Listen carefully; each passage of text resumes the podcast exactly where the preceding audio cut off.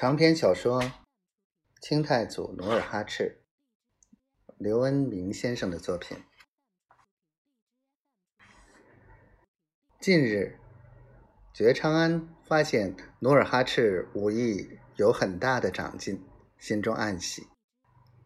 今天一早，他就合计和大孙子真刀真枪的比试比试。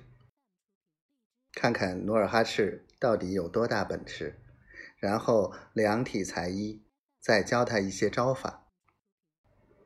觉昌安烟抽完了，蓦地站起，把努尔哈赤叫到跟前说：“小汉子，古人说刀法在身，赛过黄金。为了咱爱新觉罗山寨的安全，为了你的未来，大孙子。”爷爷今天与你比试比试，以便面交。这小憨子机灵的应道：“说罢，爷孙二人更衣整帽。只见觉昌安身穿两侧开肩的青布短袍，腰束宽带，手手执红缨扎枪，岿然屹立。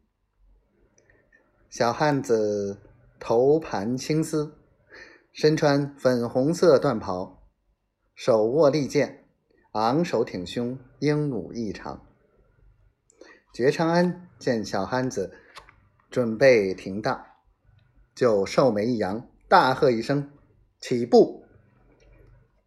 努尔哈赤应声轻步跃进草丛，一时形如风，剑似闪，步伐稳健，动作轻盈。挥剑准确，姿态健美，或刺，或劈，或撩，或崩，异常分明。清洁处如云中飞燕，勇猛时如凌空雄鹰，蹦跳间像林间松鼠，劈杀时似水中蛟龙。努尔哈赤练完了四段一个套路的剑术之后，垂手直立。不喘不慌，只待祖父再下口令。觉昌安运足了气，大喊一声：“看枪！”接着爷俩对刺起来。觉昌安先来了一个弓步平刺，努尔哈赤迅速跃步上挑。只听咔嚓一声，扎枪被挑到半空。觉昌安随即又来了一个虚步下扎，还没等枪头绕过来，努尔哈赤就猝然回身，长剑后撩，哐当一声，把扎枪拨了老远。这时，只听周围看热闹的人连声叫好，声震山谷。努尔哈赤觉得用剑过重，就慌忙上前。把踉踉跄跄的祖父扶住，然后立正，屈膝道：“孙儿失礼，孙儿失礼。”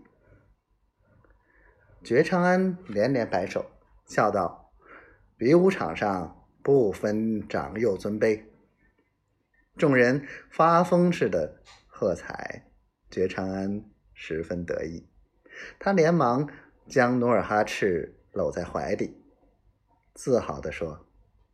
五族能有尔等大将之才，愚公就放心长眠喽。一个小阿哈见觉昌安背了，兴致极好，就拍手吆喝道：“请大阿哥再练几支箭，叫小奴们再看看好不好？”看热闹的过路人也众声吆喝，拍手请邀。有个试剑的。老阿哈是个汉人，他平时爱开玩笑，为了逗弄老贝勒高兴开心，就抱着满桶的剑往地上一蹲，然后自己先抽一支，搭在弦上，举臂弯弓起射。可他脸儿憋得通红，皮公子却弯都没有弯，箭头只弹出两步远，就落在草地上。惹得大伙捧腹大笑。另一个事件的阿哈从小就跟着觉昌安听差，舞棒弄拳学过几手。他见同伙太丢丑，就弯腰拾起长弓，从箭袋里拔出一支箭，搭在弦上，弦弓子略微弯弯，箭出去仅有丈多远。老阿哈连忙上前捡起弓子，挖苦地说：“咱们都是猪八戒的脊梁，无能之辈。”还是请大阿哥露一手吧。觉昌安为了使众人了解此功，还特意介绍说：“这功是明朝受我指挥使的，是上好的楠木功，功力甚强。吾举千军之力，就无奈他何。我爱新觉罗氏族只有两人能把他拉开。”众人。听觉长安说的如此神乎其神，就连连叫好：“大阿哥快射！大阿哥快射！”觉长安把弓箭递到努尔哈赤手里，说道：“给你三支箭，叫众人高兴高兴。”努尔哈赤不慌不忙接过弓箭，脚跟站稳，运足底气，准备好上弦之箭，瞥了祖父一眼。有言发令吧！觉长安马上道：“三丈外，第二棵杨树顶最高的那片叶子。”话音刚落，只见“嗖”的一声，三丈外杨树顶上的那片叶子便飘飘悠悠的落了下来。众人拍手叫好。觉长安又道：“看我手落之物。”说罢，觉长安将手中的一块木片扔进苏子河激流。那画木片刚刚落水，就被一支利箭射中，木片带着箭头在水中疾驰而去。喝彩声惊起围荡里的三只大雁，觉长安马上唤道：“箭头雁。”声落箭飞，那只头雁应声落下。